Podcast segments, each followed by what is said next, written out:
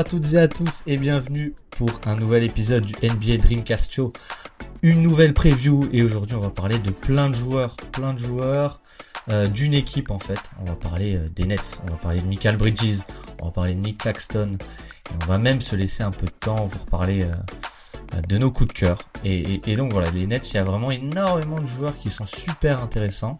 Ce sera sans doute le dernier épisode euh, preview. Euh, donc là, on va faire joueurs et équipe un peu en même temps de cette saison 2023-24. Et pour ce faire, on va recevoir euh, quelqu'un qui est déjà venu plusieurs fois, que j'aime beaucoup, c'est Jasper. Jasper du podcast Undrafted. Donc voilà, Michael Bridges, Nick Claxton et les Nets au programme. J'espère que vous êtes prêts et on est parti.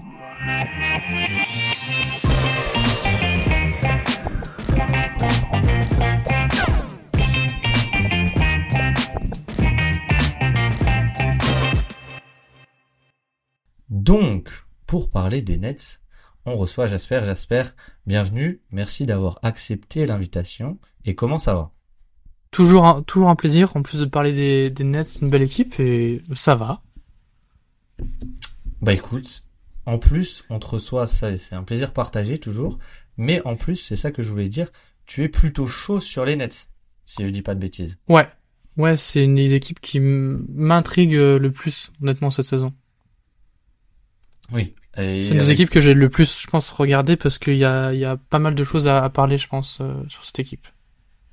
Oui, oui, oui, clairement. Et je trouve, euh, on, on, va, on va y aller tout de suite. Mais avant de commencer, euh, petit instant promo quand même, Drafted, très actif en ce moment, des interviews de prospects français euh, francophones. Euh, si tu veux, si tu veux en parler, tu, tu en parleras mieux que moi. Oui, oui, on, on essaye de, de faire passer un peu les prospects en avant, notamment les prospects peut-être un peu moins connus. Là, on a eu Mathias Madi euh, il y a quelques semaines, prospect du coup de Madagascar. Et là, on a eu euh, Mohamed Diawara du Paris Basket et on essaye de discuter, à, c'est quoi, 10-15 minutes sur euh, sa vision du basket. Et aussi, on, l'idée, c'est de le mettre en avant en apprenant à, à mieux connaître le joueur.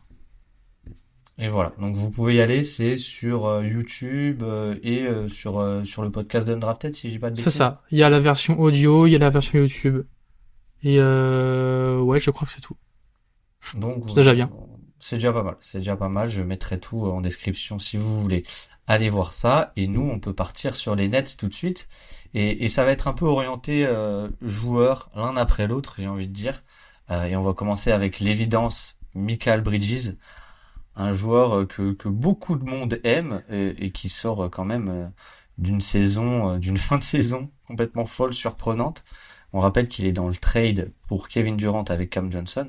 Toi, comment comment tu décrirais Michael Bridges? Qu'est-ce qu'est-ce qu'est-ce que tu as envie de retenir de sa saison dernière? Je pense que le mot clé ce serait éclosion. Je pense qu'on a, c'est marrant parce qu'il y a une sorte de chose avec Michael Bridges, pardon, c'est qu'on a toujours su que je pense que c'était un bon joueur. Et c'est aussi pour ça qu'il y a autant d'affect et que autant de gens l'apprécient, c'est que ça fait presque plaisir de le voir un peu libéré. Personnellement, moi, j'ai toujours su, je me souviens par exemple que mon podcast à Valley Hoop, qui remonte à longtemps, c'était mon premier podcast d'ailleurs, euh, je la remercie. On avait parlé en fait à l'époque des Chris Paul MVP, mais pour moi, à l'époque, mon le factoriste, c'était déjà Michael Bridges parce que c'était pour moi le troisième facteur après Booker, dans le sens où si il step up, ça pouvait devenir plus qu'un role player. Et je pense qu'on on constate avec la fin de saison que du côté des Nets, le joueur a, a passé un cap. Je pense qu'on en parlera plus tard, mais ça se voit dans les stats et ça se voit même sur le terrain, dans l'attitude partout. En fait, il y a trop de ouais. de facteurs, de vecteurs qui nous montrent que le joueur est en train de, de grandir vraiment. Ouais, c'est clair. Et, et juste, euh, je te, je te, relance tout de suite. Euh, éclosion, c'est clair, mais attendu ou inattendu pour toi? Euh... Alors, c'est une bonne question parce que je, je pense qu'il avait toujours ses capacités. Moi, ce qui m'étonne, c'est la confiance et la vitesse à laquelle il l'a fait. Je, je pense qu'on a... Euh, bon, on en parle, c'est un joueur, c'est un excellent joueur de catch and shoot, mais de voir qu'il a réussi à changer son jeu en l'espace de presque quelques semaines, juste avec un rôle différent. Je trouve ça impressionnant de voir à quel point il a, il a endossé ce rôle avec une facilité et une, une décontraction. C'est, c'est la, la, la c'est hyper rapide, quoi. c'est c'est clair que, enfin, il- dès le premier jour au Nets, euh, il était, euh, t'as l'impression que le- voilà, il était à l'aise. euh, le costume de star était pas du tout trop grand pour lui. euh, Il, est prêt en fait. Il était prêt, voilà. Et en, vrai, tu parlais de Valley Hoop. Alors, je, crois que c'est là-bas qu'il y a Grégoire qui en parlait souvent sur euh, euh, du cas Michael Bridges parce que c'est son joueur préféré. Je, l'embrasse s'il nous écoute. Mais euh, il dit, rappelait souvent qu'en fait, pendant la blessure de, Booker et et de Chris Paul euh, au début de cette saison, Michael Bridges avait déjà passé un mini step. Mais c'est vrai que voilà, le step qui passe en, allant à Brooklyn euh, est dix fois plus euh, important, j'ai envie de dire, même s'il y avait deux trois deux trois flashs à, à, Phoenix pendant ce début de saison. Mais oui, moi je trouve ce qui est assez dingue aussi.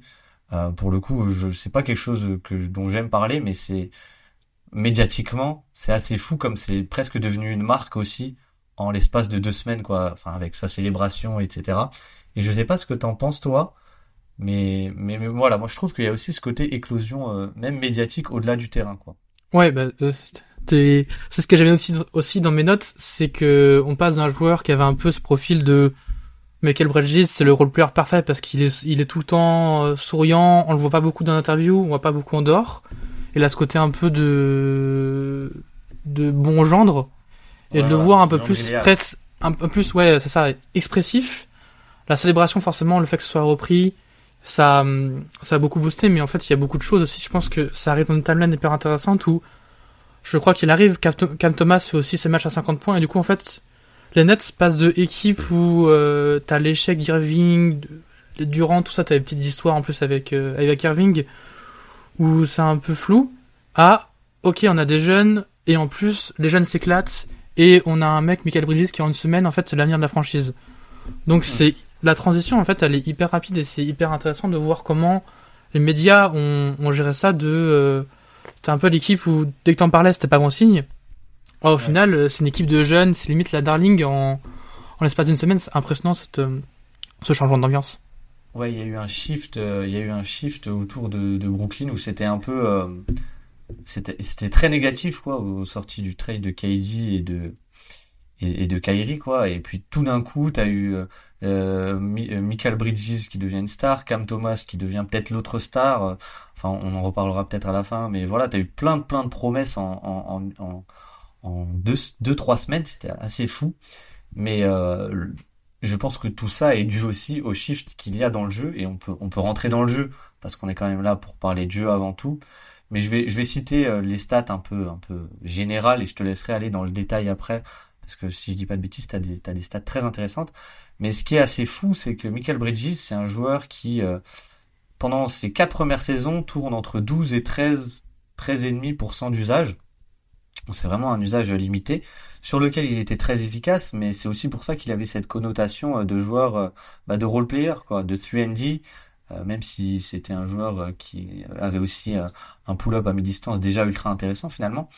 Mais, euh, mais voilà, il y a eu ce début de saison donc où il passe à 19%, donc euh, on voit qu'il y a un début de progression intéressant. Euh, et, il est toujours dans des standards intéressants, hein, 1,15 points par tir tenté, même si au début, sur un usage plus faible, il était à 1,30, 1,20, 1,25, c'était incroyable. Mais donc ça reste plus intéressant. Et là, il arrive à Brooklyn et il passe de 19 en fait à 29% d'usage, plus 10%. C'est absolument énorme. Et ce qui est fou, c'est là où ça se retranscrit dans les stats bruts aussi, c'est qu'il passe de 1,15 à 1,22 points par tir tenté. Donc en fait, il a son usage a décollé de façon folle, mais son efficacité a suivi et a suivi plus que bien. Et là où c'est intéressant, c'est que sa palette, il y avait des choses intéressantes, mais il y a d'autres choses aussi qui sont apparues très vite dans le jeu. Yes, t'as dit un choix, c'est un super mot. C'est l'efficacité. Euh, avant de faire le podcast, je me suis préparé en écoutant le podcast du coup de, de Paul George que je vous conseille. Et en fait, il explique Michael Bridges qu'il a toujours été euh, modelé, formé à être un joueur efficace. Et c'est presque péjoratif pour lui parce que c'était vite trop efficace en fait. Il fallait, je pense, qu'il ait un peu cette libération. Et cette libération, en fait, on le voit, on le voit directement dans les stats. Par exemple, euh, quand, on quand on fouille un peu dans les dans les stats synergie, du coup, quand la stat à Phoenix euh, sur la diversité de ses shoots, c'est 63% de jump shoot, et 52% en catch and shoot avec euh, 45% de dribble and jumper, donc de pull-up. Euh, quand on plonge du coup sur la période Brooklyn, déjà on passe de 13 possessions à 8 possessions en jump shoot, donc il en prend plus, avec une efficacité qui passe de 40% à 44%. Donc en plus, il, encore, il, il garde cette efficacité, mais surtout, il, passe maintenant à 40% de catch and shoot pour 60% de pull-up. Et il garde l'efficacité. Donc en fait, on voit vraiment qu'il a mué son jeu pour garder euh, les qualités qu'on lui connaît, c'est-à-dire de trendy, de un bon catch and shooter qui sait se placer et qui a un bon jeu of ball, tout en développant petit à petit un handle et un shot making. Je pense que c'est le le mot, ça a choqué un peu tout le monde de voir que Michael Bridges n'était plus un joueur de système ou un un shooter euh, stationnaire, mais vraiment un joueur qui peut se créer ses tirs.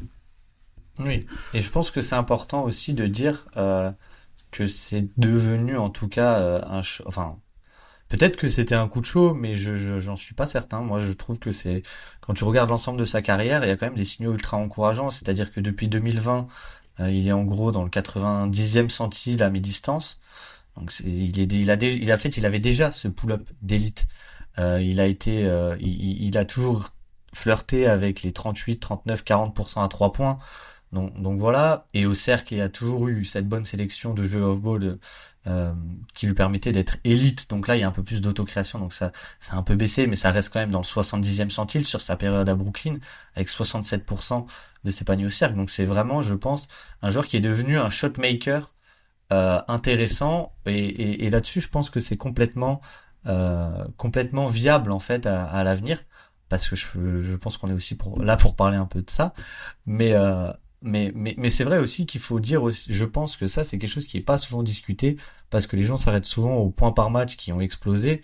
Mais, même à Brooklyn où il était incroyable, ça ne reste que, entre guillemets, un shot maker. C'est-à-dire que, euh, le, le, c'est déjà énorme, hein, le step qui est passé, hein, je tiens à le préciser. Mais, euh, mais je pense qu'il faut aussi préciser que c'est pas devenu pour moi un joueur euh, offensif euh, d'élite je sais pas si tu es d'accord avec ça. Non, je suis d'accord que c'est pas un joueur sur lequel tu peux reposer ton offense parce qu'aujourd'hui, il a pas la vision de jeu ni, ni, non plus le handle pour faire jouer ses coéquipiers.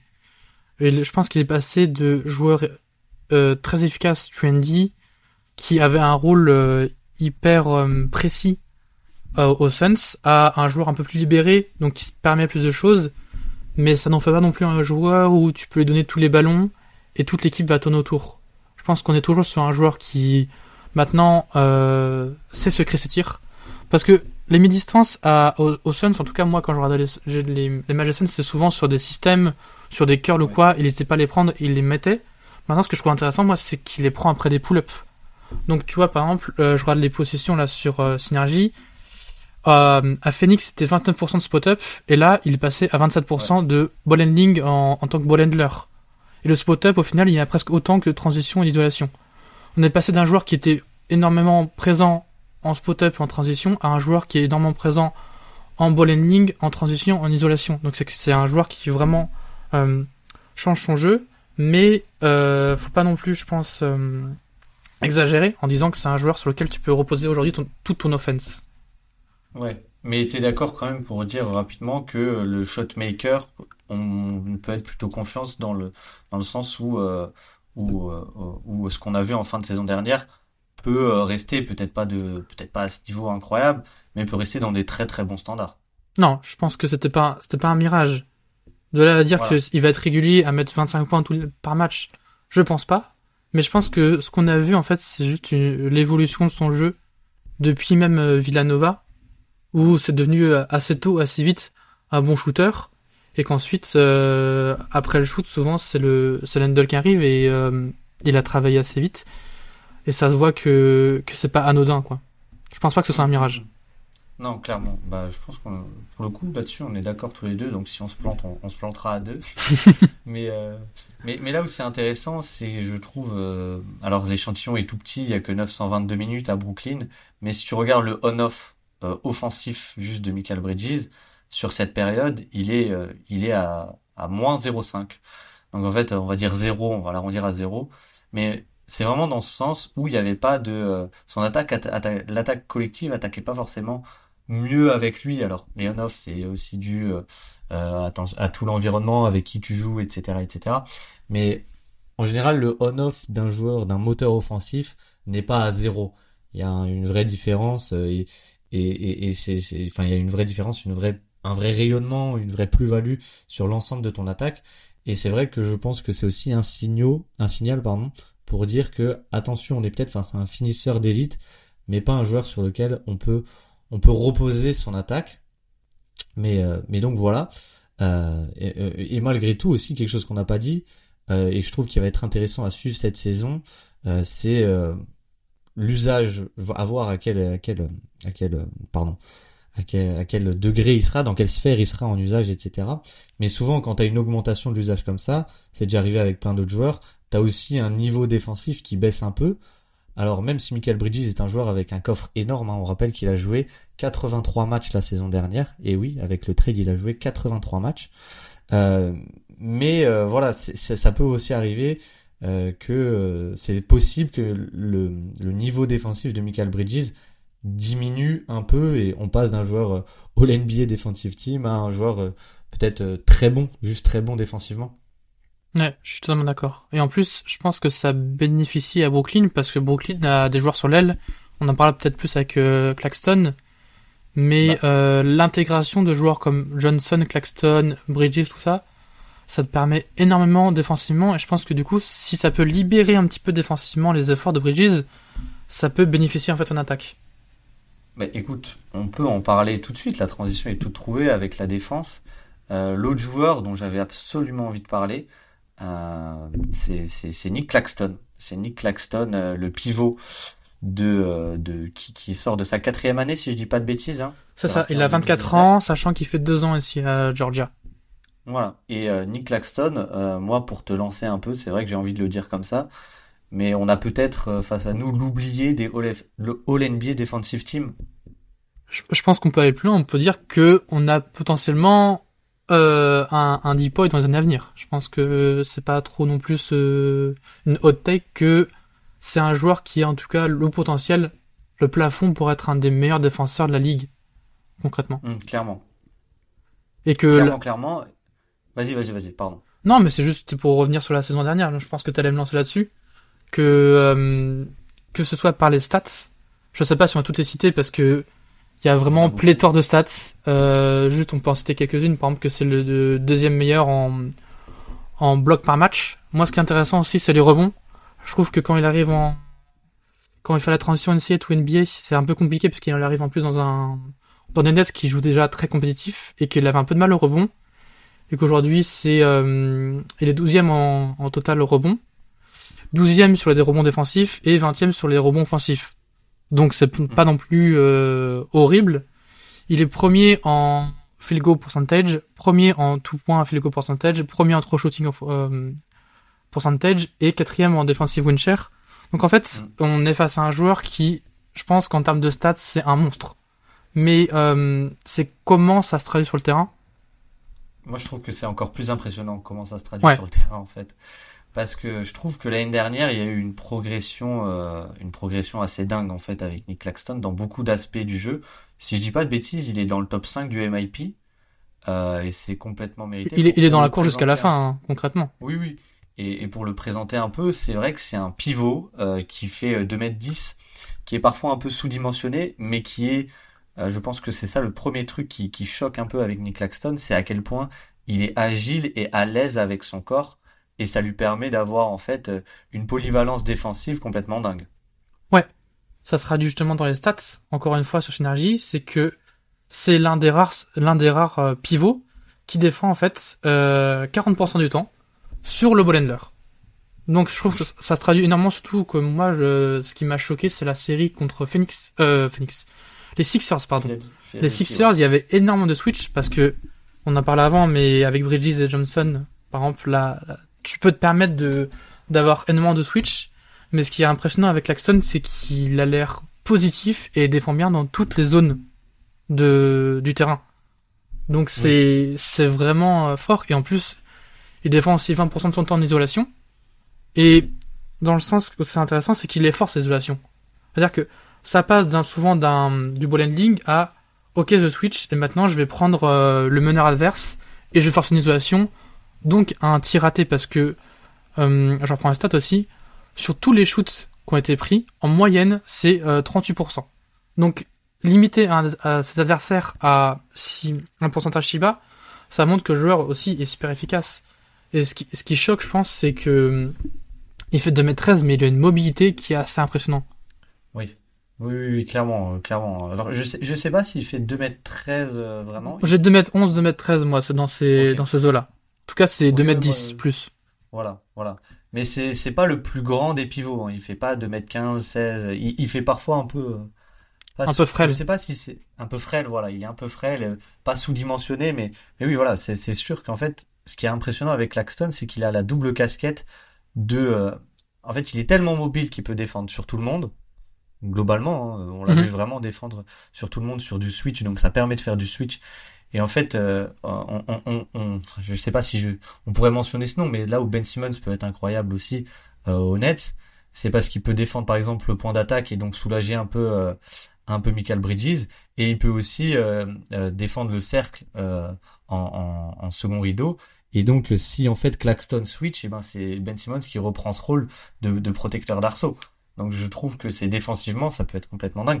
Mais, mais je m'éloigne un peu du sujet Nick Claxton. Oui, là où il y a une double casquette, c'est que c'est aussi un très très bon protecteur de cercle, en fait, tout simplement. Il est dans le 85e centile en, en, en- à l'efficacité au cercle de, des équipes adverses quand il est sur le terrain. Euh, Bah, et, deuxième, euh, deuxième meilleur contre la ligue. Donc c'est, voilà, deuxième meilleur contre la ligue, il y a beaucoup de blocs et un, un très bon bloc pourcentage. Et même, voilà, quand, euh, ses, quand son attaquant direct attaque le cercle, il lui inflige moins 8% sur les tirs au panier, ce qui est, euh, bah, ce qui est très bon, sans être du niveau de, euh, de, euh, de, de, des, des etc. et des Brook Lopez qui ont fait une saison complètement dingue. C'est quand même, c'est quand même, c'est quand même excellent. Et donc, il y a cette double casquette du switch possible et aussi du très bon protecteur d'arceau.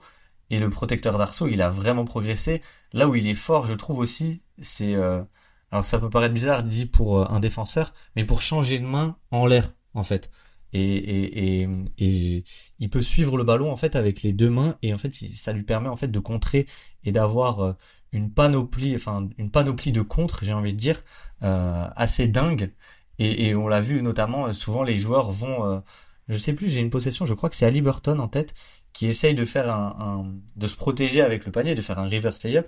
En fait, Nick Claxton a une telle euh, envergure et une telle mobilité et, une telle fluidité euh, avec ses, ses bras qu'il est capable en fait d'aller le chercher en partant avec la main opposée, j'ai envie de dire. hein. Donc c'est donc voilà, c'est c'est tout ça pour dire que euh, on est face à un joueur qui est, euh, je trouve, qui a vraiment progressé dans sa défense de l'arceau et qui est en plus ultra mobile et donc vraiment ça le rend euh, ultra euh, voilà je vais le mot anglais que tout le monde utilise avec lui c'est versatile Ouais. et, et je pense que ça se comprend oui, euh, polyvalent, comme, comme on aime bien en français, parce que c'est le mot, euh, français, le mot un peu interdit, versatile.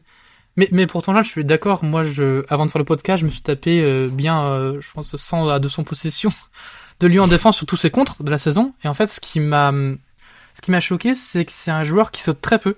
En fait, il saute très peu.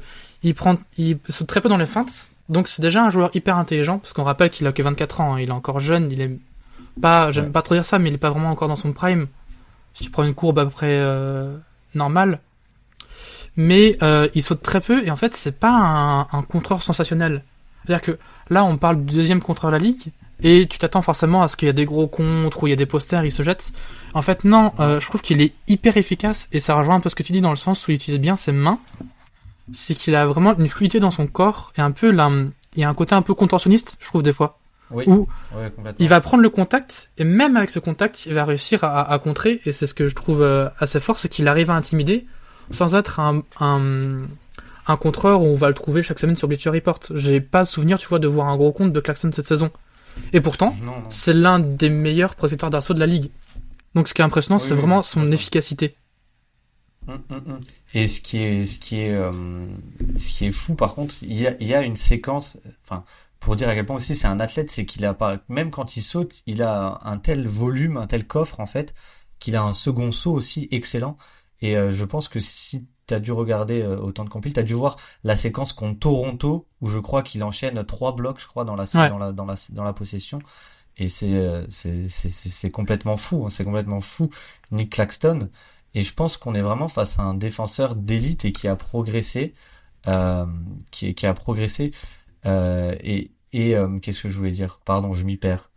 Euh, et, qui a été un peu oublié, voilà, qui a été un peu oublié euh, après médiatiquement en fait après le départ de, de KD et, et de et de Kyrie tout simplement parce que les Nets c'était très fort et malgré euh, l'éclosion de euh, Michael Bridges, etc., les résultats ont quand même été euh, un peu un peu en deçà après cette arrivée et, je trouve qu'il y a eu un peu cette baisse qui est un peu un peu dommageable pour pour pour Nick Claxton et je crois qu'il l'a dit au Media Day cette, cette saison si je dis pas de bêtises. Eh ben il a bien raison.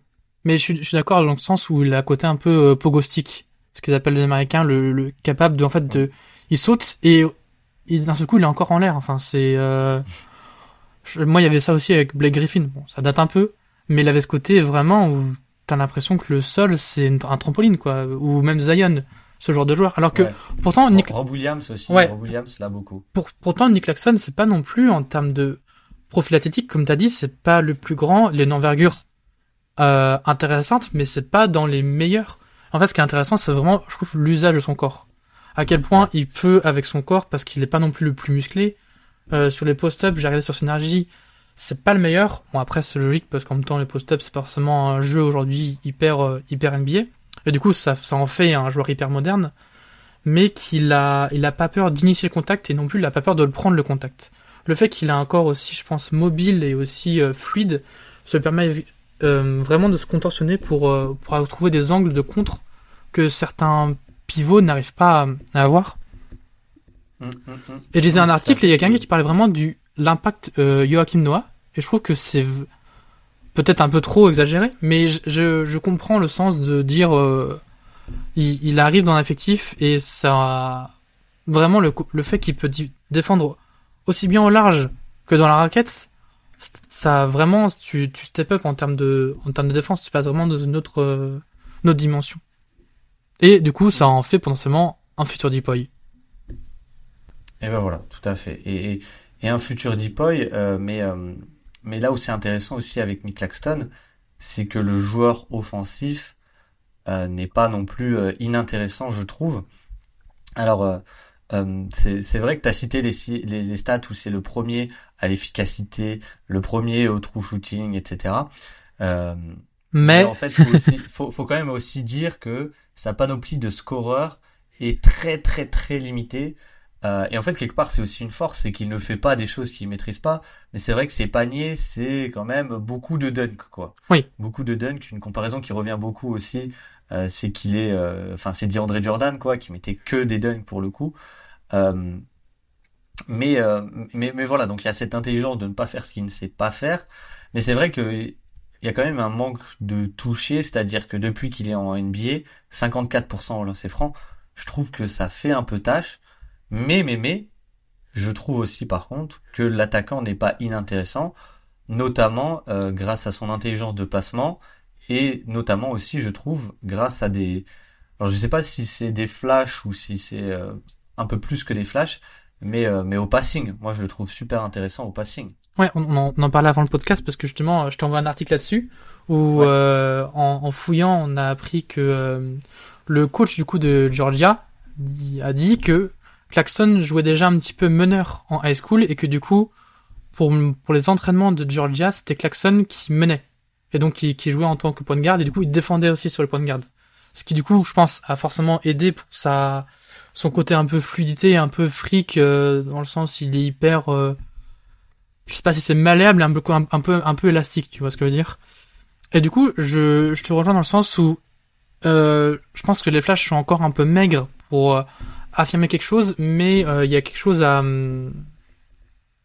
à soulever, dans le sens où il a une vraie vision de jeu, et il a une vraie, je pense, c'est une envie en fait de jouer avec les autres. Il y a, ce côté un peu, un petit peu instinctif de, euh, ok, je vois la passe, je la fais direct. Il n'y a pas forcément encore de réflexion, donc je pense que c'est encore en, en, en, train de mûrir. Mais euh, si il peut un peu développer son offense, je vois plus dans le passing game que dans le shoot pour être honnête. Mm. Oui, bah euh, complètement. Alors, je pense que ce serait quand même sympa qu'il il augmente un peu Ouais. le pourcentage au lancer franc, ça ferait, ça ferait pas de mal, quoi, parce que 54, c'est vraiment, c'est vraiment euh, euh, euh, pas énorme. Mais je trouve que, en fait, c'est, c'est un peu la transition, on va être tout trouvé. Mais par rapport à moi, ce que j'en attends cette saison, c'est un peu la progression défensive où il a été dans le QI défensif l'année dernière beaucoup plus impressionnant sur beaucoup moins sauter dans les fins, un bien meilleur placement, etc., etc. Je l'attends un peu offensivement où euh, là où il est intéressant, c'est sur un play qui est vraiment euh, très utilisé aujourd'hui, c'est sur le short roll, c'est-à-dire euh, en gros le pivot pose l'écran et, euh, est trouvé parce que la défense est, agressive sur le porteur de balle. Et là-dessus, je l'ai trouvé intéressant. Mais voilà, je pense que c'est vraiment là où sa valeur elle peut se trouver parce que sur le, le scoreur, on va rester sur un sur un finisseur exclusif au cercle quand même. Je pense je pense qu'on est d'accord. Ouais. Euh, mais euh, mais il y a ce côté il y a ce côté decision making où il y a encore peut-être je pense à gratter euh, à gratter avec Nick Claxton. Clairement, il a, il a 24 ans, il est encore jeune, et je pense que pour ce joueur de joueur, c'est toujours intéressant d'avoir euh, une sorte de petit, euh, un petit flotteur. Genre un peu à la, à la Richard. Ouais, ça, le, je trouve l'exemple, moi, de Richard Holmes aux Kings, qui mettait, je crois, euh, 50% de ses points, c'était juste des petits, des petits push shots, c'était pas sensationnel, mais au final, c'était juste efficace. Et je pense que ça, ça peut vraiment euh, libérer son offense, parce que si on n'arrive plus à le défendre à peu près vers les mi-distances dans les push shots, bah les joueurs vont forcément aller plus vite sur lui. Donc ça va aussi libérer des espaces, donc ça va libérer son jeu de passe. Et euh, il faut qu'il ait un peu, c'est aussi peut-être, euh, on parlait à Georgia qu'il avait un bon ball handling. Euh, je ne sais pas s'il peut mener, je pense qu'aujourd'hui c'est pas le cas. Mais euh, si les joueurs de Georgia, enfin le, le coach de Georgia a trouvé cette capacité à Claxton et que c'était le cas aussi en high school, je pense qu'il l'a pas perdu et qu'il faut, faut arriver à, à exploiter cette capacité au mieux parce que des, des shooters autour de lui, il y en a. Clairement, clairement. Et, et, et ça tombe bien que tu en parles. On peut, on peut parler euh, de, de l'effectif plus global des Nets un, un peu maintenant. Parce que c'est vrai que il y a tellement de mecs intrigants et tellement de, de possibilités, je trouve, de line-up et de système et de, et de, et, de choses comme ça euh, que c'est intéressant. Et, et je trouve que cette base Claxton Bridges, même si c'est pas, euh, même si c'est pas forcément le plus clinquant, elle est ultra intéressante et, et, et ce qu'il y a autour est, est aussi super intéressant. Je sais pas si tu as envie de parler de quelqu'un, de Ben Simmons euh, en, en premier, de Cam Johnson, de Cam Thomas, de je sais pas de quoi tu as envie de parler. De ce que tu veux, Mais mais, là c'est un peu un peu free sur s'il y a un joueur sur lequel tu as envie de parler quoi. bah forcément j'aime beaucoup Noah Cloné, donc euh, je pense qu'on peut en parler, mais on peut aussi parler de Ben Simmons euh, et, et de Cam Thomas, mais j'ai l'impression qu'on a une sorte de vibe un peu underdog avec ce Brooklyn Nets. Dans le sens où Cam Johnson et Michael Bridges, ils, ils sont un peu jetés par les, par les Suns pour, pour Durant, et du coup, c'est un peu ce côté, euh, on va prendre notre revanche. C'est un peu le cas avec Cam Thomas qui a des temps de jeu un peu euh, aléatoires. Ben Simmons, on sait tous que dans les médias et même euh, chez, chez nous qui regardons le basket, on est encore très divisé sur le cas Ben Simmons. Il y a ce côté un peu euh, revanchard, il- et l'équipe veut montrer qu'en fait, c'est pas que des role-players, que c'était euh, Ah oui. des mauvais choix en fait. Ce qui, il fallait, il fallait garder un peu Michael et tout ça. Et ils en parlent, et euh, il en parle du coup dans le podcast avec Paul George. Et c'est hyper intéressant de voir comment lui justement, il a passé ce step de. Il explique que c'est c'est hyper bien pour lui parce que le fait qu'il a été. euh, Pardon, du coup je reviens vite fait à Bridges, mais je vais faire court. Le fait qu'il a été formé en tant que role-player, ça l'aide à lui quand il doit trouver ses role-players. Euh, je sais plus comment, il- comment il dit cette phrase, mais il dit par exemple que quand il, il a des systèmes ou quand il est en tête de raquettes, il, il arrive facilement à trouver le mec dans le corner parce que le mec dans le corner c'était lui. Et du coup, c'est ça. Il y a six mois. Ouais, c'est ça. Voilà. et du coup, le fait d'avoir cette, ce switch assez, euh, assez rapidement, ça, ça, ça l'aide beaucoup. Et je pense que c'est, c'est un peu le cas pour des mecs comme Cam Johnson ou quoi, qui ont été des bons role-players et qui veulent montrer qu'ils ont un contrat à aller chercher et qu'au final, c'est plus que ça. Donc il y a un peu ce côté, je pense, euh, revanchard. Mais, mais tu sais qu'il y a ce côté revanchard dans vraiment tellement de gens dans l'effectif. Par exemple, Dorian Finney-Smith, c'est quand même euh, en soi le mec qui a été tradé contre Kyrie.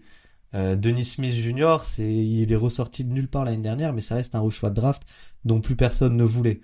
Euh, même Darius Bazley, c'est un peu un projet qui a été abandonné. Il y a même Harry Giles qui est revenu de, de je ne sais où. Qui a fait des bons matchs en plus en pré-saison. Oui, oui, et, et, et donc c'est assez, c'est assez intéressant. Euh, c'est assez intéressant cette, cette vibe qui se dégage un peu. euh, Ouais, puis même on peut parler aussi de. Lonnie Walker, Spurs, Ouais. Renaud Ford qui est hum, coupé injustement selon moi par Portland. Mais c'est vrai qu'il y a cette vibe un peu de, on est un peu les rejetés, les mal aimés, et du coup on va vous montrer que, bah en fait fallait pas faire ça. Vous nous avez un peu énervé et maintenant on va montrer qu'on a du caractère et qu'on sait en plus euh, que le choix n'a pas été bon. Clairement, clairement. Et ce que je trouve intéressant, euh, moi, moi, ce qui me fait le plus, euh, le plus triper avec cet effectif, c'est euh, les line-up défensives qui peuvent aligner. Je trouve ça, euh, je trouve ça euh, complètement dingue.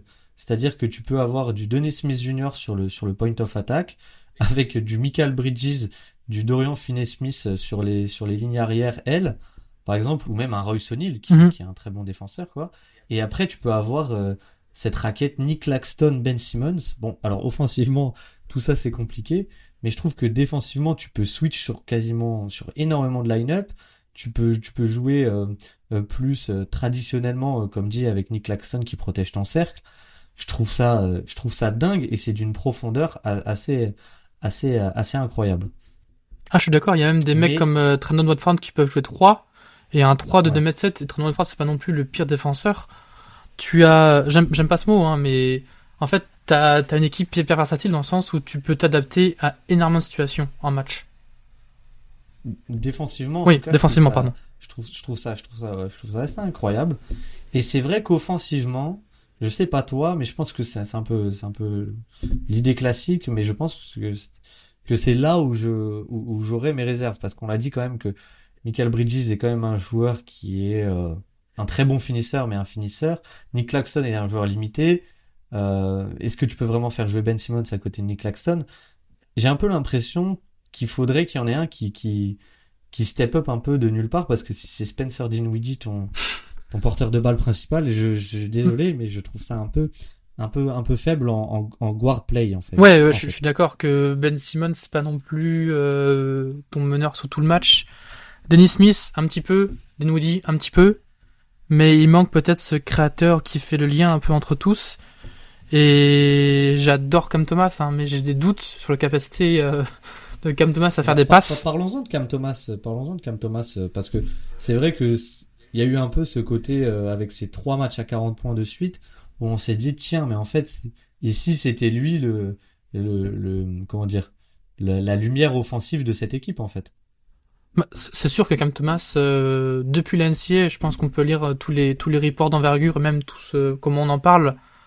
Il avait ce profil de pyromane un peu à la Jamal Crawford, où on voyait déjà du côté de LSU qui prenait tous les tirs, mais qu'en plus il tournait à 40% et à 50% au tir, donc c'était déjà un, un comment dire, il vampirisait toute l'attaque de LSU, mais au final il avait des pourcentages énormes et euh, il portait l'équipe.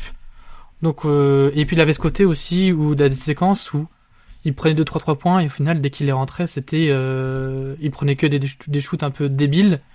Mais comme il est rentré, euh, c'était assez intéressant. Et je pense que c'est ce qu'on a vu aussi en, en NBA, c'est les, les coups de chaud qu'il a, c'est des fois c'est c'est effrayant. Il a un, il a un shot making assez impressionnant. Après, c'est pour moi encore un bon jour de banc parce que tant qu'il a pas cette régularité et tant qu'il a pas aussi un peu de rim pressure parce que c'est ce que je lui reprochais à des gens NCA et j'ai du mal à le voir euh, bien attaquer les raquettes en NBA. Donc pour moi, ça reste toujours un joueur de banc qui peut prendre feu sur euh, sur des séquences. Donc c'est pas impossible de le voir starter, mais ça reste pour moi encore un peu short. Bah, hum, je trouve il y a des, trucs intéressants euh, avec Cam Thomas. En fait, ça peut aller un peu dans tous les sens, je trouve, avec lui. Euh, c'est-à-dire que si tu regardes un peu d'un côté euh, les choses, tu peux voir que c'est un joueur qui a quand même déjà, pour son âge, provoque les fautes de manière assez incroyable, euh, qui a du shot making euh, à trois points à mi-distance et qui a même, je trouve, développé un flotteur, euh, un flotteur un peu en bout de course. euh, euh, main, droite qui, est assez fou quoi Euh, qui a aussi progressé euh, quand même mine de rien je trouve euh, euh, du coup bah, sur l'attaque de cercle etc donc tu peux te dire ça peut être ce joueur qui euh, bah, qui euh, qui finalement euh, est euh, est ton ton ton comment dire ton ton catalyseur offensif Ouais. quelque part mais d'un autre côté tu peux aussi dire que le passing alors je trouve qu'il y a eu des flashs intéressants, mais le passing reste ultra limité. Ouais. Et surtout, la défense est, est atroce. Et, et quelque part, tu, tu peux dire le, enfin, le passing est limité parce que parce que parce que bah, c'est un joueur qui bouffe énormément de ballons et le rayonnement et même s'il y a des lectures intéressantes, elles sont elles sont trop ponctuelles et pas pas assez régulières quoi. Donc c'est assez intéressant parce que enfin ça peut vraiment aller dans tous les sens. Tu te dis aussi il a fait ça avec des minutes pas du tout régulières donc c'est c'est vraiment pas évident pour lui euh, de de s'exprimer pleinement. Mais voilà, comme dit, tu as des lacunes quand même qui sont euh, qui sont criantes, notamment défensives. Euh, on sait qu'un joueur, tu vois, un joueur défensivement peut pénaliser toute une équipe. Euh, et, et, et, comme dit, je trouve qu'il n'y a pas ce rayonnement offensif quand il est là non plus. Euh. Donc donc c'est vraiment pas évident, je trouve, le cas Cam Thomas. Mais je suis, je, en fait, je, plus le temps passe, moins je suis, moins je suis optimiste. Mais euh, mais mais c'est sûr que je pense qu'il aura au moins une carte à jouer, au moins pendant une partie de la saison, tant offensivement, ça manque, ça manque de, ça manque de création offensive. Ouais, de Peps, un peu ce côté un peu dynamiteur. On le retrouve peut-être un peu moins avec Michael Bridges et Cam Johnson, qui sont des joueurs, euh, même Ben Simmons, il est quand même assez euh, instinctif et ingénieux, mais là où Cam Thomas c'est hyper intéressant, c'est que t'as la... t'as l'impression qu'il joue à l'instinct, t'as l'impression qu'il n'y a pas forcément de réflexion, mais que tu lui donnes le ballon, il est en, c'est comme s'il jouait dans, il jouait au playground, tu vois. Parce que c'est pour ça que je parle de Jamal Crawford, il y a ce côté un peu, euh, je joue dans mon salon, je prends les tirs un peu que je veux, je les rentre, c'est bien, je les rentre pas, c'est pas, pas grave. Mais il faut aussi ce genre de joueur. Clairement, clairement, mais c'est vrai que c'est vrai que c'est un joueur qui qui je trouve a un coup d'opportunité assez trop important en fait pour ce qu'il t'apporte, à moins que ça devienne vraiment un scoreur euh, d'élite euh, à tous les niveaux quoi. Et donc en fait pour moi l'enjeu de Cam Thomas, il y a, il y a deux solutions pour qu'il trouve un rôle viable. C'est soit qu'il gomme un peu ses lacunes défensives et que ça devienne un joueur un peu plus altruiste mais vu qu'il a toujours joué comme ça, j'ai un peu du mal à y croire. Ça, ça devient vraiment un scoreur d'élite, d'élite. Et dans ce cas, euh, et dans ce cas, dans ce cas, t'as un peu du mal à t'en passer et tu peux avoir un vrai joueur en sortie de Mais, mais, mais c'est pas évident. Mais c'est un joueur qui aura une carte à, qui aura une carte à jouer. Euh, à, tout moment, il devient James Harden dans trois ans et euh, on aura tort. Hein. voilà, voilà.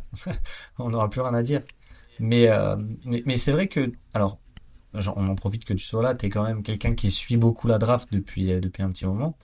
Et on en parlait en off, et t'en parlais même un peu avant dans le podcast, mais les rookies aussi qui ont été draftés par les Nets, il y a eu deux choix au premier tour, euh, sans être clinquant, parce qu'il n'y avait pas de, pas de loterie, je crois, si je dis pas de bêtises, mais, mais c'est un peu intéressant. Il y a eu donc Noah Clooney et, euh, et Derek Whitehead. T'as dit que Noah Clooney c'était un peu ton chouchou. Euh, bah, juste explique-nous pourquoi et pourquoi il peut être intéressant Nets il rentre un peu dans le moule, euh, je pense, de joueurs euh, versatiles qui peuvent jouer en fait 3, 4, 5. Parce que il, c'est pas le plus grand, il fait 2m7 et il jouait même poste 3 en fait quand Brandon Miller, parce qu'il vient de la fac d'Alabama, quand Brandon Miller jouait 4, souvent, il était poste 3. Et un poste 3 de m 7, ça commence à faire un peu de taille.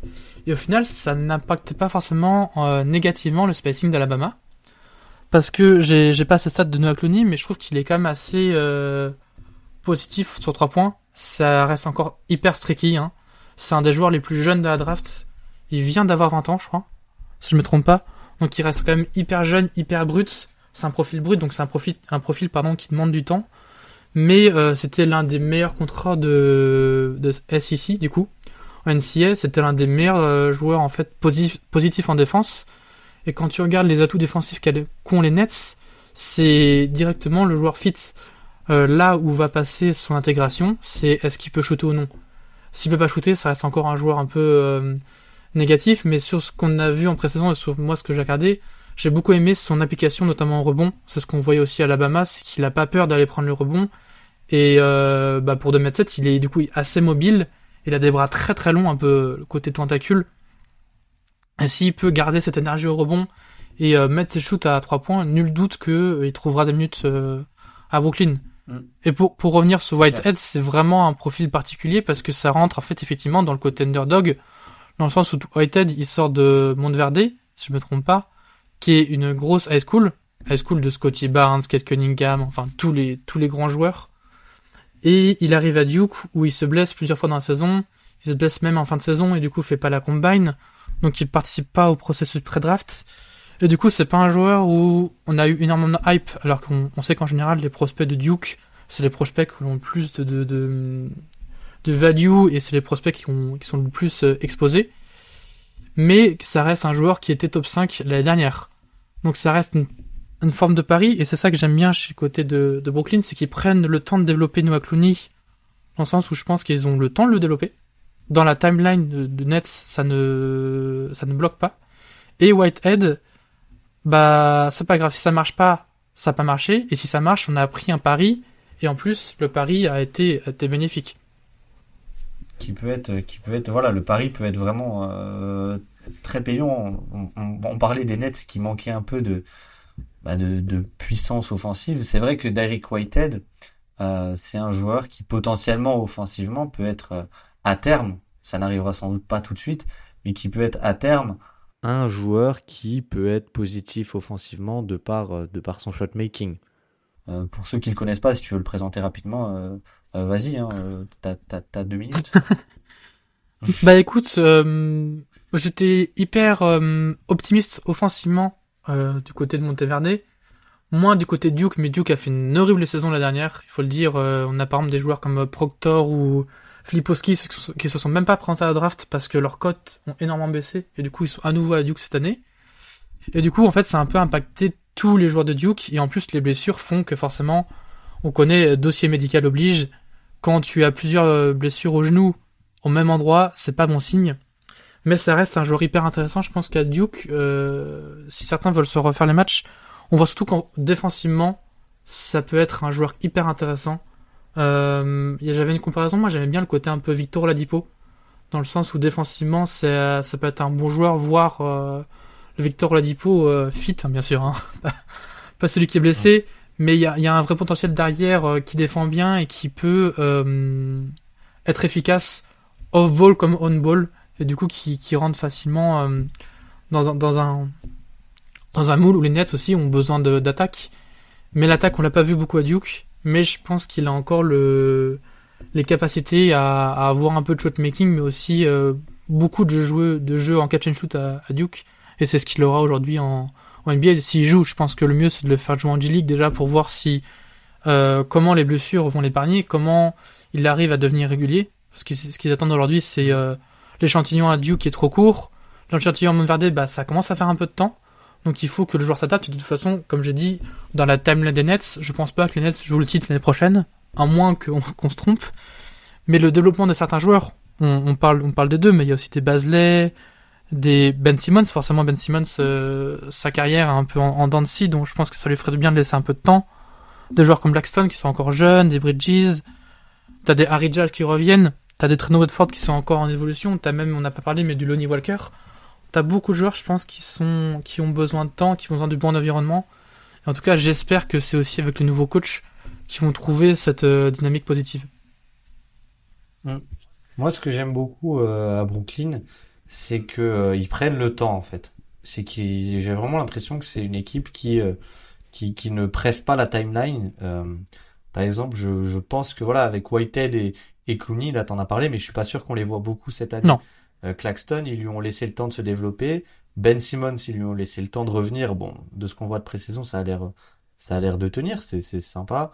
Euh, et en fait, ils laissent le temps à tous leurs joueurs de, vraiment se développer. Et, euh, donc ça, c'est, ultra intéressant et c'est ultra encourageant. Et, donc voilà, les rookies, on va pas trop les voir. Et surtout que la rotation, elle est ultra deep hein, à Brooklyn. Mais, mais voilà, et même avec le coach, je pense, Jacques Vaughn, et il arrive euh, après Steve Nash, il enchaîne les victoires, il fait un, un, début de mandat assez incroyable. On lui enlève, on lui enlève Kyrie et KD. Euh, je trouve que c'est cool aussi pour lui de pouvoir vraiment instaurer une identité défensive sur une saison totale en fait, sur une saison totale, une, instaurer une identité défensive et, même offensive euh, sur toute une saison. Et on va aussi pouvoir un peu euh, tester Jacques Vaughan parce que c'est vrai que l'année dernière, bon, c'était pas évident forcément de dire euh, quelle était quelle était sa valeur de coach quoi avec tout ce qui s'est passé. Non, c'est sûr que la timeline des Nets elle est un peu particulière dans le sens où tu joues le titre très vite avec les trades et tu passes de jouer le titre à OK, ben on a des joueurs un peu bons sans avoir un franchise du coup est-ce qu'on tank et on attend le prochain draft pour trouver un super joueur, est-ce qu'on tente avec Bridges? Je pense que c'est ce qu'ils ont fait. Et ils ont vu qu'en fait, il fallait pas se presser, que de toute façon, t'as les joueurs, tu peux te permettre.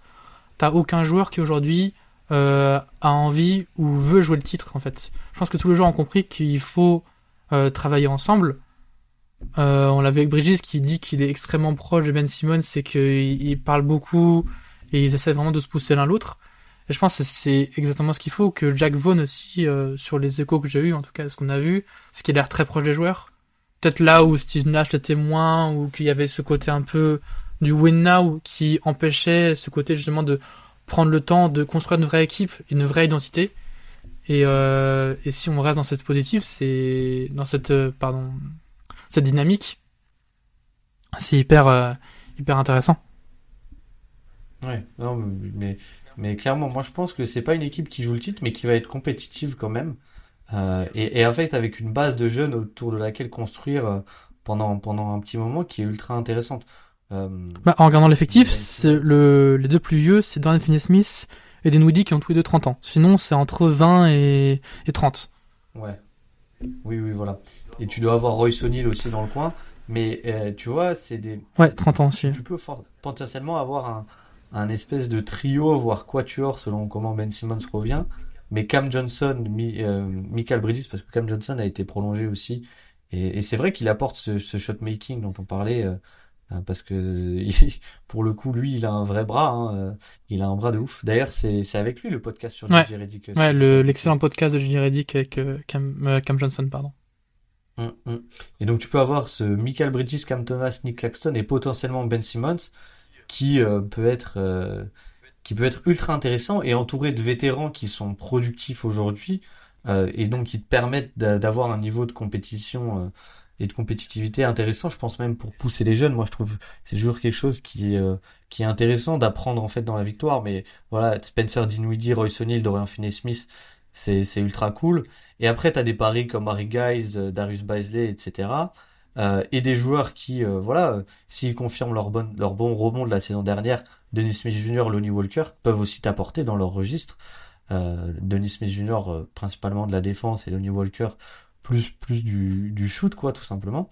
Et donc, en fait, t'as énormément de profils qui, pour moi, euh, vont t'apporter un, un, plaf, un, un plancher minimal et sur lequel tu peux construire de façon ultra saine euh, euh, dès cette année et sur plusieurs années en fait. Mhm. Et, et donc je pense que si on est d'accord là-dessus, j'espère il va falloir te mouiller. T'as dit que t'étais plutôt chaud sur les Nets. Comment t'imagines un peu un peu leur saison collective et si tu veux rentrer dans l'une ou l'autre individualité, euh, tu peux y aller. Mais c'est le moment, c'est le moment. Oh là, c'est- cet cet instant qui sera ressorti dans, dans, dans quelques mois. Ok. Alors déjà, Claxton, il est top 3 au Depoy. Je pense qu'il est dans la conversation. Vu la, la progression qu'on a vue, et les, les- la- si on parle de continuité, je pense que il faut et il doit de toute façon être dans la conversation du Depoy. Je pense que Bridges et MIP, c'est un peu trop tard parce qu'on a déjà vu son explosion. Ce serait un peu, en termes de contexte, un peu bizarre. Mais, allez, non, Bridges All-Star. Allez, je le dis. je, je, je, me mouille. Je pense que Bri- Bridges, il peut vraiment être All-Star cette année. J'ai, j'ai vraiment trop de confiance en lui. J'aime trop le mec. J'ai trop d'affect. Et du coup, forcément, ça joue. Et, euh, si Ben Simmons s'est épargné par les blessures, je pense que cette équipe, franchement, ça, ça joue les playoffs et, euh, si je suis réaliste, j'irais play-in. Je pense qu'ils sont dans ce, dans cette place-là, euh, dans cette place-là. Mais ça m'étonnerait pas de les voir, euh, 6, 6, 4, 6, 5 dans ces places-là. Je pense pas que ça joue en- avant parce qu'il y a trop d'équipes qui sont en avance même dans leur, euh, en, en termes de compétitivité. Mais ça ne m'étonnerait pas qu'on voit en fait des Nets très solides sans avoir euh, avec un, un, un Bridges pas forcément franchise, mais en ayant un effectif hyper euh, hyper sain, hyper hum, homogène, qui euh, qui, Ouais. qui qui sont euh, en fait euh, sixième à la fin de la régulière quoi. Bah oui, parce que je pense qu'il y a un truc euh, euh, qui est intéressant aussi, euh, comme tu as dit, l'effectif est ultra homogène, c'est que le facteur blessure qui peut euh, affecter beaucoup d'équipes, je trouve que euh, avec avec Brooklyn, tu l'as un peu moins. Tu l'as un peu moins parce qu'en fait, t'as, t'as tellement de joueurs et tellement de profils euh, qui peuvent qui peuvent apporter à un bon niveau que même si un Cam Johnson se blesse par exemple, à part si Nick Claxton se blesse, je trouve là c'est vraiment plus embêtant. Ils n'ont pas vraiment de grand pivot qui peut prendre sa place. Il, il, est un peu unique, hein, on va pas se mentir. Mais, euh, mais voilà, tu vois, si un Dorian Finney-Smith se blesse, je suis pas sûr que ce, ça peut être remplacé euh, de, de manière très vite, tellement l'effectif est, est homogène. Mhm. Mais donc, tu dis, euh, tu dis top 6 Tu dis 6 Allez, 5. Carrément. Allez, 5. allez, tu m'as chauffé. On va, on va rester sur. Allez, top 5, top 5 pour, pour Jasper. Et, et juste dernière question, avant que je dise euh, moi, moi mes, mes pronostics. Mais Ben Simmons, de, de retour ou pas? Oula, c'est une vaste question. J'ai jamais été vraiment optimiste sur Ben Simmons et je pense que c'est pas une nouvelle saison qui le fera. Euh, de toute façon, je pense pas que ce sera une saison où il va faire les, les 80 matchs. Euh, si, déjà fait une saison avec 60 matchs, je serais hyper content. Euh, je pense que le Ben Simmons des Sixers est toujours là. Euh, c'est, ce serait totalement euh, faux de dire qu'il est qu'il est plus là que le joueur a changé. Mais je pense qu'on sous-estime aussi un petit peu l'aspect mental et que je sais pas trop comment dire ça, mais psychologiquement quand même, il a vécu des choses qui sont pas pas agréables et euh, on, on sous-estime un peu ce côté un peu psychologique. Donc euh, ouais, euh, allez 60 matchs et un bon Ben Simmons sans être fantastique, je pense. D'accord. Mais du positif, c'est-à-dire qu'on peut se dire ok, Ben Simmons l'année prochaine, il joue pas mal de matchs, il commence à être régulier. Est-ce que euh, l'année prochaine du coup. l'année d'après, est-ce que ce sera vraiment l'année où Ben Simmons a enfin une année saine? Ce qu'on ce qu'on veut d'abord, c'est une année saine en termes de en termes de match, je pense. Je vois, je vois. Bah écoute, euh... écoute, je, pense qu'on va pas être si loin euh, en termes d'avis. Euh, je pense que Nick Claxton en fait peut peut faire une saison vraiment candidat Deepoy ou, ou dans la course en tout cas, dans le top 5, ouais. dans le top 5 pour prendre un peu large quoi. Et je pense en fait ce qui va aider aussi et ce qui va aider les Nets, c'est que leur succès peut se construire sur une défense qui est top euh, top 7, top 8 de la ligue, largement largement top 10 je pense en tout cas. Et ça ça peut ça ça peut être super intéressant. Et, et il le faut parce que il y a tellement un manque de création offensive euh, pour les autres en fait de l'autre côté qui, que cette défense peut t'offrir bah, beaucoup de transitions, de jeux rapides et de points faciles là où tu vas beaucoup plus galérer galérer sur, sur demi-terrain et, sur attaque placée. Et donc moi, c'est un peu ce côté quand même où j'ai quelques réserves. Je crois pas trop en Cam Thomas qui devient euh, un leader offensif. Je pense que les rookies vont pas forcément euh, jouer. Euh, Michael Bridges, s'il est MIP pour moi, c'est parce que en fait c'est devenu un joueur playmaker quoi. Mais j'ai j'ai un peu du mal à y croire, j'avoue, à croire en, en Michael Bridges qui devient un playmaker. Donc je suis d'accord qu'il sera pas MIP. Franchement, je, je peux le foutre All-Star, pourquoi pas. Allez, je te suis sur le All-Star. Oh, mais je les vois plutôt, euh, je les vois plutôt play-in. Je les vois plutôt play-in et plutôt, euh, plutôt 7-8, 7-8, 7-8. Ouais, en étant, en étant assez réaliste, je pense que c'est la, la place aujourd'hui, quand tu regardes l'effectif, c'est la place où ils, doivent être, en tout cas. C'est ça, c'est ça. Je, je pense, euh, je pense qu'on est d'accord. Mais bon, après, euh, comme dit, je pense que ce qui peut jouer en leur faveur, c'est quelque part euh, les blessures des autres quoi. Si s'il y a une équipe qui tombe, je pense que les Nets ils seront ils seront forcément là pour prendre la place. Oui, ils ont la profondeur d'effectif. Exactement, exactement. Donc voilà. Hum, j'ai hâte que dans dans deux mois, ils soient 15e à l'Est. Que, ça, que ça tank pour aller chercher le first pick l'année prochaine. Je sais pas s'ils ont leur pick l'année prochaine. Ah non, je crois que les picks sont encore aux Rockets. Pour au moins un ou deux ans. Euh... De toute façon, ils peuvent pas tanker, donc. Euh. Voilà, donc ils peuvent pas tanker les Nets, c'est vrai. Mais donc voilà, écoutez, euh, merci Jasper d'être venu. Toujours un plaisir. Euh, pour faire ce, ce, ce, gros tour sur le Young Core des Nets. Merci à tous de nous avoir écoutés. Euh, je remercie encore Jasper d'être venu. J'espère que cet épisode vous aura plu. Ça y est, la saison va démarrer. Je pense que cet épisode va sortir juste juste avant le début. Donc euh, j'ai très très hâte que ça commence. Euh, on se dit à très très vite pour un autre podcast qui, qui ne sera plus de cette série de pourquoi il faut suivre Intel en 2024, qui sera donc un podcast sur l'actualité et sur la saison 2023-24. Je vous dis à très très vite. Bonne saison à tout le monde. Ciao ciao.